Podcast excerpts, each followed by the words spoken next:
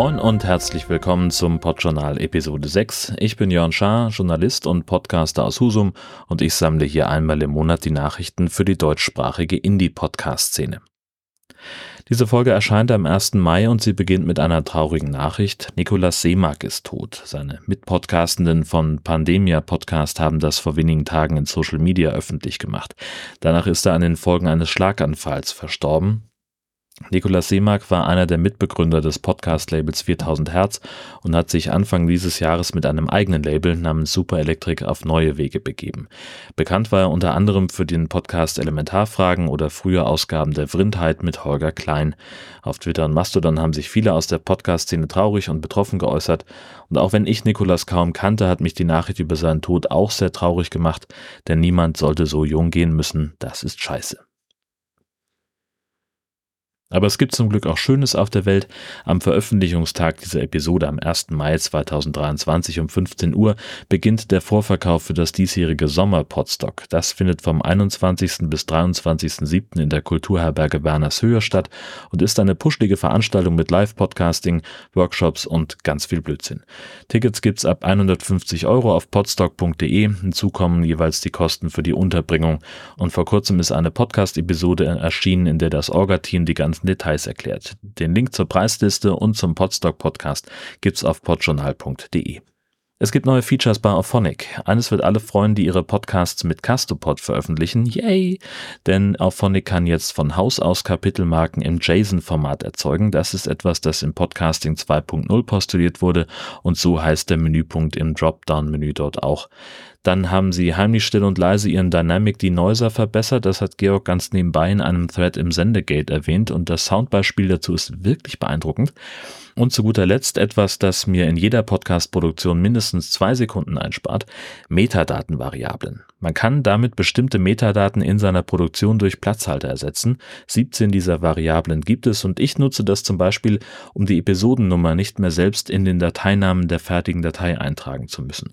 Ein Problem gibt es dabei allerdings noch. An Podlove wird das übergeben, was im entsprechenden Feld steht. Also beispielsweise High Alarm, geschweifte Klammer auf, Track, geschweifte Klammer zu, statt High Alarm 78. Ich habe auf Phonic auf das Problem hingewiesen und Georg hat einen schnellen Fix dazu angekündigt.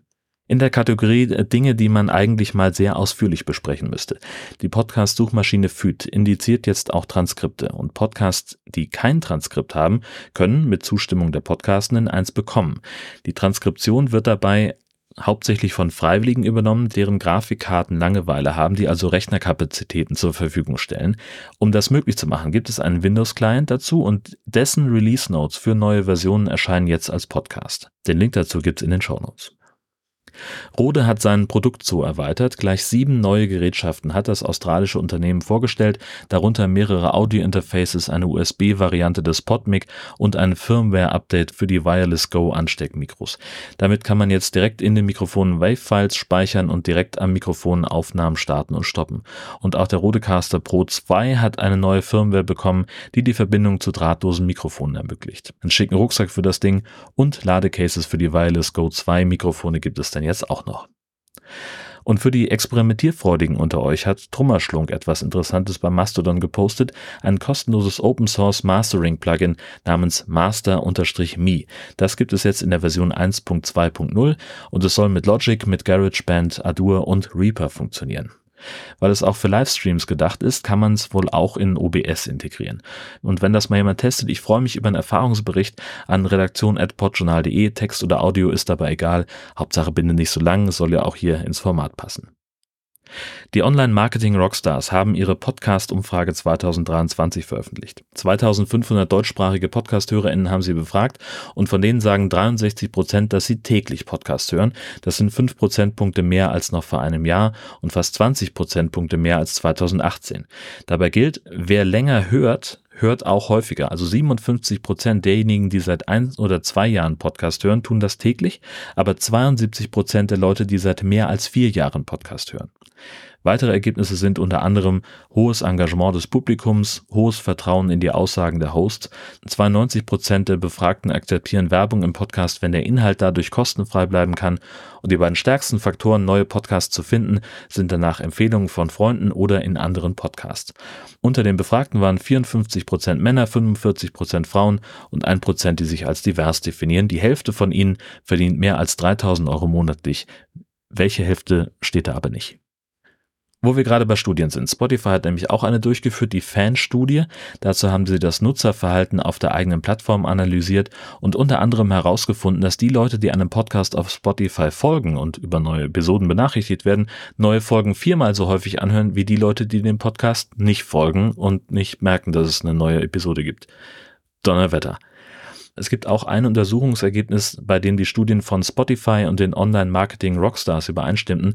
Wenn es um Unterhaltung geht, mag das Publikum längere Folgen, bei Nachrichten und Finanzen eher kürzere Episoden. Glück für das Podjournal, yay!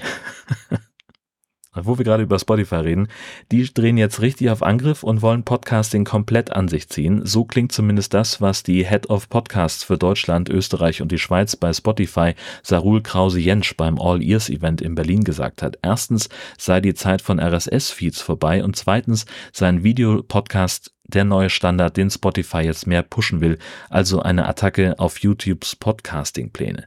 Dazu gab es übrigens auch noch ein ausführliches Interview mit ihr auf onlinemarketing.de.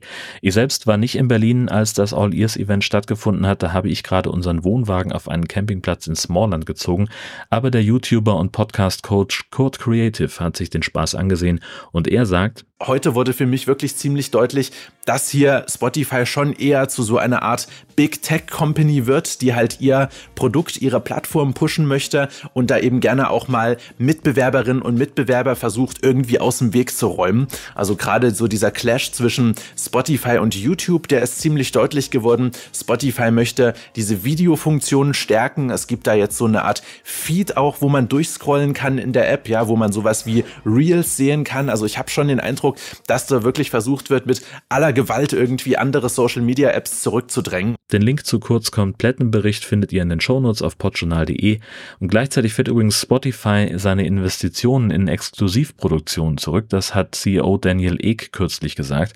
Danach sollen nur die Podcasts fortgesetzt werden, die auch erfolgreich sind. YouTube hat Podcast jetzt auch für YouTube Music freigeschaltet, berichtet podnews.net, aber erstmal nur für die USA und nur auf der Website. Wenn man sich anguckt, wie viel Dampf gerade bei Spotify auf dem Kessel ist, dann wirken YouTubes Bemühungen etwas mickrig, finde ich. Castopod gibt es jetzt in der Version 1.3.3. Seit äh, Version 1.3 kann man den Speicherort der Audios frei festlegen. Das hilft auch nochmal bei der Nutzung der Amazon Web Services, wenn man das machen möchte. Und danach kamen dann noch einige Bugfixes hinterhergekleckert. Und ganz neu, die Firma hinter Castopod Ad Auris bietet jetzt auch Managed Hosting an. Man kann also gegen Geld bei denen sein Castopod hosten lassen und muss sich um nichts mehr kümmern. Zu guter Letzt, heute beginnt das Publikumsvoting für den Deutschen Podcastpreis. Bis zum 28. Mai könnt ihr darüber mitentscheiden, welcher Podcast in den Kategorien Wissen, Comedy, Nachrichten und Politik sowie Lifestyle der beste ist. Verliehen wird der Deutsche Podcastpreis voraussichtlich im Juli. Das war's für dieses Mal. Das nächste Podjournal erscheint dann am 1.6. Themenvorschläge, Kritik und Feedback erreichen mich unter redaktion at podjournal.de, unter @charsen at chaossocial oder unter podjournal at podjournal.de oder meinetwegen auch noch über Twitter an @charsen.